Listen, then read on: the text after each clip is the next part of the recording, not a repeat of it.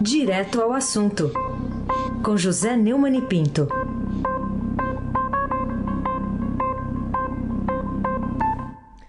Neumani, bom dia. Bom dia e bem-vinda de volta, Carolina Obrigada. Colim.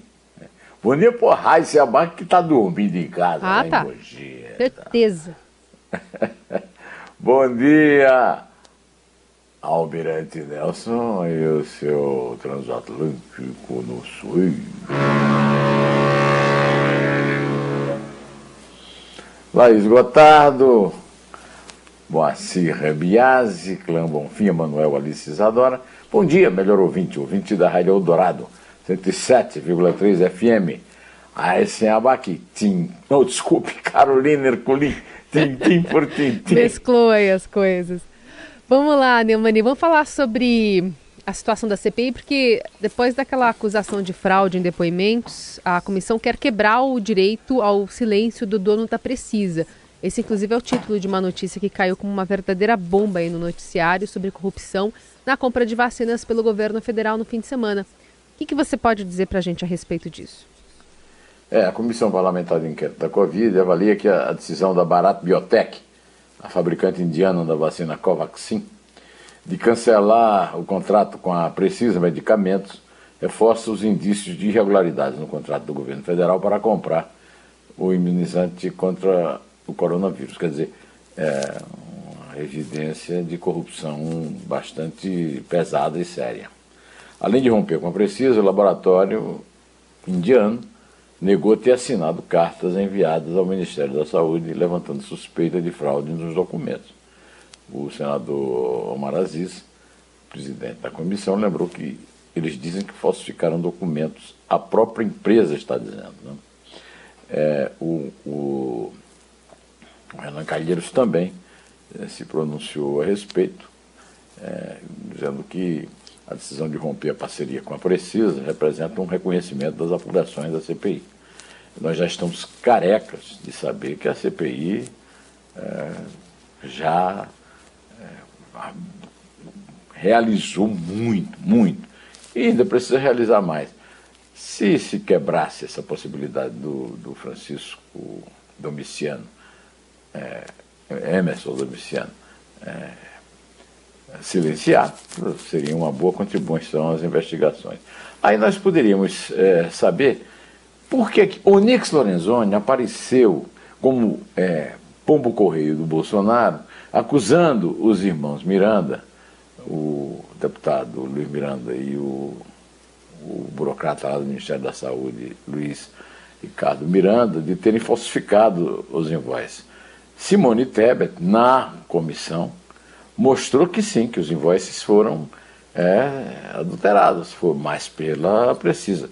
A carta da Barato Biotech é, confirma a Simone e deixa muito mal o Nilton que está sendo premiado com o melhor ministério que está aí abrigado ainda sob o guarda-chuva do Ministério da Economia. É um absurdo que esse sujeito, é, depois de ter feito aquela declaração patética, é, que depois o governo abandonou a versão, ainda seja premiado. E agora, Onix? E agora, Jair? Pelo amor de Deus, né? É, precisava é, reinar um pouco, um mínimo, aliás, de, de lógica, pelo menos, no, no governo da República, né? não apenas de decência. Exigir decência já é demais, mas que tal uma lógicazinha de nada, né? O Onyx Lorenzano devia estar respondendo à justiça sobre isso, e não recebendo é, o, todo o, aquele dinheiro da Previdência que vai junto o, ministro, com o tal do Ministério do Trabalho que está sendo recriado para abrigá-lo. É, é, Carolina Ercolim, tintim por tintim. Adiaram compra de vacina para roubar, diz Ramos. Título do vídeo da série Neumann Entrevista, está publicado lá no seu blog desde ontem. O que, que sustenta a afirmação pesada do vice-presidente da Câmara dos Deputados? os fatos. tá? Realmente, o título é muito forte. É, eu tive um problema, caiu a linha lá do. caiu a internet do, do deputado Marcelo Ramos, vice-presidente da Câmara, e eu tive que publicar em duas partes. A entrevista está espetacular, é uma bomba. é, ele disse é, que o, ficou claro, o que nós temos dito aqui, que realmente há um esquema de corrupção no Ministério da Saúde e esse esquema de corrupção precisa ser investigado e, e condenado. Além disso, ele disse coisas assim graves do tipo: Bolsonaro não protege seu filho porque, seus filhos porque os ama, mas porque eles o chantageiam. É, nessas duas partes da entrevista, ele disse que a democracia une quem quer impedir a volta da ditadura e que Bolsonaro tinha a tanga de um governo sem corrupção e agora o rei está nu. Marcelo Ramos, que é do, do Amazonas, é, disse ainda que a democracia é, não, vai, não, não vai ser derrubada por esses arremedos de golpes de Araque do senhor Walter Braga Neto. A entrevista é sensacional, eu recomendo muito. Carolina Ercolim, tintim por tintim. Muito bem. Bom, falar também sobre os militares, né? Título, inclusive, aqui do, do Estadão de hoje, trazendo os militares alvo de 278 investigações sobre desvios. É, é uma conclusão feita a partir de uma apuração feita pelo Estadão, né?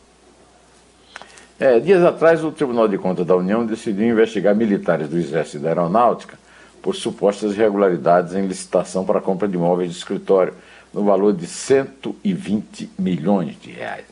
Agora, o Estadão fez um levantamento nos dados do Tribunal de Contas da União, mostrando que esse caso está longe de ser isolado. Né? Segundo o levantamento do jornal, o tribunal fez pelo menos 278 auditorias envolvendo possíveis prejuízos para os cofres públicos em órgãos das Forças Armadas né, nessa, ah, digamos, nessa, nessa aventura pelo mundo da corrupção que os militares estão fazendo no, é, no Ministério da Saúde, mas não só elas. Né? O, o, número se refere às chamadas tomadas de contas especiais em unidades militares e no Ministério da Defesa. Não é pequeno. Né? É, as 278 apurações encontradas representam cerca de 10% dos 2.743 processos do tipo aberto no período é, é, da pesquisa, excluindo as relacionadas a prefeituras ou governos estaduais. Né? É uma vergonha que isso aconteça. Né? E o ministro da Defesa continue ainda no cargo, depois de suas notas oficiais para proteger suspeitos fardados. Ele devia estar na cadeia. Aliás, eu quero lembrar, tem um amigo meu que conhece bem do assunto e que lembra que toda vida que um oficial é admitido nas Forças Armadas, o pagador de impostos comum se compromete com 100 anos de privilégios para sustentar com o seu suor que são as filhas, as netas de, desses militares, quando eles entram para a reserva e elas ficam recebendo é, os seus, é, as suas pensões. É, Carolina Ercolim, tintim por tintim.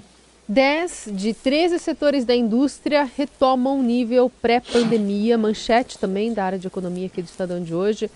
Será esse, na sua opinião, um bom sinal de retomada da economia, mesmo não tendo ainda totalmente arrefecido o ímpeto da Covid-19? É, nessa reportagem da Cleide Silva, no Estadão, é, foi registrado, né, foi um levantamento que ela fez, mostra que entre 13 dos mais importantes setores da indústria brasileira, 10 já retomaram ou superaram, nesta primeira metade do ano, níveis de atividade que exibiam antes da chegada da Covid-19 ao país. O Estadão publica, inclusive, um quadro sobre isso. Né? A produção de cimento, por exemplo, está 22% superior ao que registrava em 2019, e isso é lógico, né? Há um, um incentivo muito grande da construção civil é, por, por causa das quarentenas. Né? No papel, o, no setor do papel, o crescimento é de 15%, plástico 7,9%. E a expectativa é que esses setores possam seguir acelerando, ancorados principalmente no avanço da vacinação, que pode elevar o consumo. Há algumas barreiras a serem superadas para que isso aconteça. A maior preocupação, Carolina, é que uma nova cepa do vírus obrigue governos a novamente adotarem medidas de isolamento, que poderia ter efeito direto na recuperação da economia. Essa excelente notícia eh, não pode vir acompanhada de um alerta. É preciso ter muito cuidado na comemoração, pois ainda são registradas mais de mil mortes por dia pela terrível pandemia da Covid-19 e a, a, vacinação ainda é mais do que lenta, meio aleatória. Né?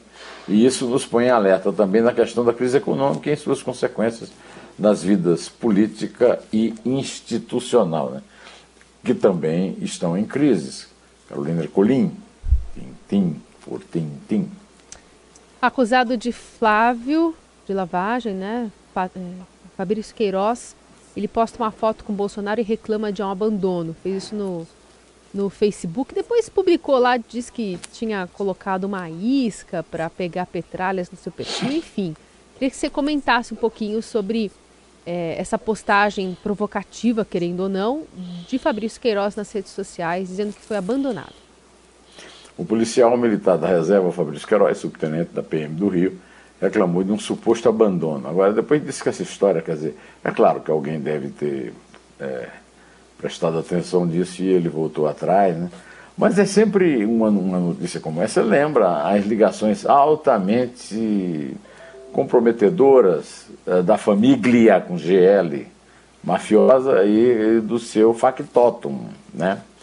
Afinal, ele, é, primeiro, foi denunciado, assim como o primogênito do presidente, o Flávio, por peculato, é, que é uma extorsão de funcionários, o funcionário recebe um salário que não merece e devolve 90% para o titular da, do gabinete, lavagem de dinheiro e organização criminosa, no caso que é conhecido como rachadinha, mas eu não gosto da rachadinha porque é, é, é muito simpático. Ele foi preso há pouco mais de um ano na casa do advogado Frederico Acefa. Aí vem outra ligação altamente suspeita, né? Esse Suadison, advogado do Flávio e da família, né? É uma figura que está é, presente, inclusive na, nos sanitários femininos do Congresso durante as sessões da, da CPI da Covid. Né? É, essa foto que a, a, a, Carolina se referiu, ela foi compartilhada no perfil do Facebook, mostra, além do Jair Bolsonaro e do seu eterno acompanhante Hélio Lopes, o assessor especial da presidência Marcos Guilherme, o assessor parlamentar Fernando Nascimento Pessoa, é, que trabalha no gabinete de Flávio. É, faz tempo que eu não existo para esses três papagaios aí, alguma águas de salsichas, literalmente, vida que segue, escreveu. É lamentável que as mais altas autoridades da República inspirem ameaças de chantagem de acusados de crime grave, como extorsão de funcionário, lavagem de dinheiro, organização criminosa. Caso do notório subtenente da Polícia Militar do Rio de Janeiro, que além do mais é suspeitíssimo de, de abrigar no escritório do Flávio Bolsonaro, na Alerj, familiares de Adriano Queiroz, que além de ser o chefe da. acusado pela polícia de ser o chefe da né, milícia lá é, original do Rio de Janeiro, de Rio das Pedras, também comandava o escritório do crime, um escritório de contratação de pistoleiros para matar. É, é uma república realmente na lama. Carolina Ercolim, tintim por tintim. Vamos falar sobre a sua entrevista no Recife, Revolução de 30 foi na rua, diz Maria Cristina. Título do seu vídeo da série Dois Dedos de Prosa, está publicado também no blog do Neumann e Estadão. Que revelações interessantes lhe foram feitas aí pela romancista de Luz do Abismo a respeito do seu novo romance histórico, Memórias de um Colunista Social Pernambucano? Luz do Abismo é uma obra-prima do romance histórico no Brasil, da literatura brasileira. Maria Cristina Cavalcante Albuquerque é uma escritora genial e agora está o seu novo livro, Memórias é, de um Colunista Social Pernambucano, é, aborda momentos históricos da, da cidade de Recife. Ela nasceu numa cidade chamada Vertentes, nos contrafortes da, do Planalto da Borborema, no interior de Pernambuco. É, mas é, foi criada, o pai era político e médico, ela também é médica e historiadora e, e, e, e romancista. É, ela também é autora de um romance clássico, né, o a respeito do Maurício de Nassau, príncipe corsário, e, e contou nesse Dois Dedos de Prosa da semana, que está no ar desde ontem, no eu digo no meu blog, no blog do Neumann e na, no portal do Estadão, que escreveu a obra-prima Luz do Abismo chorando.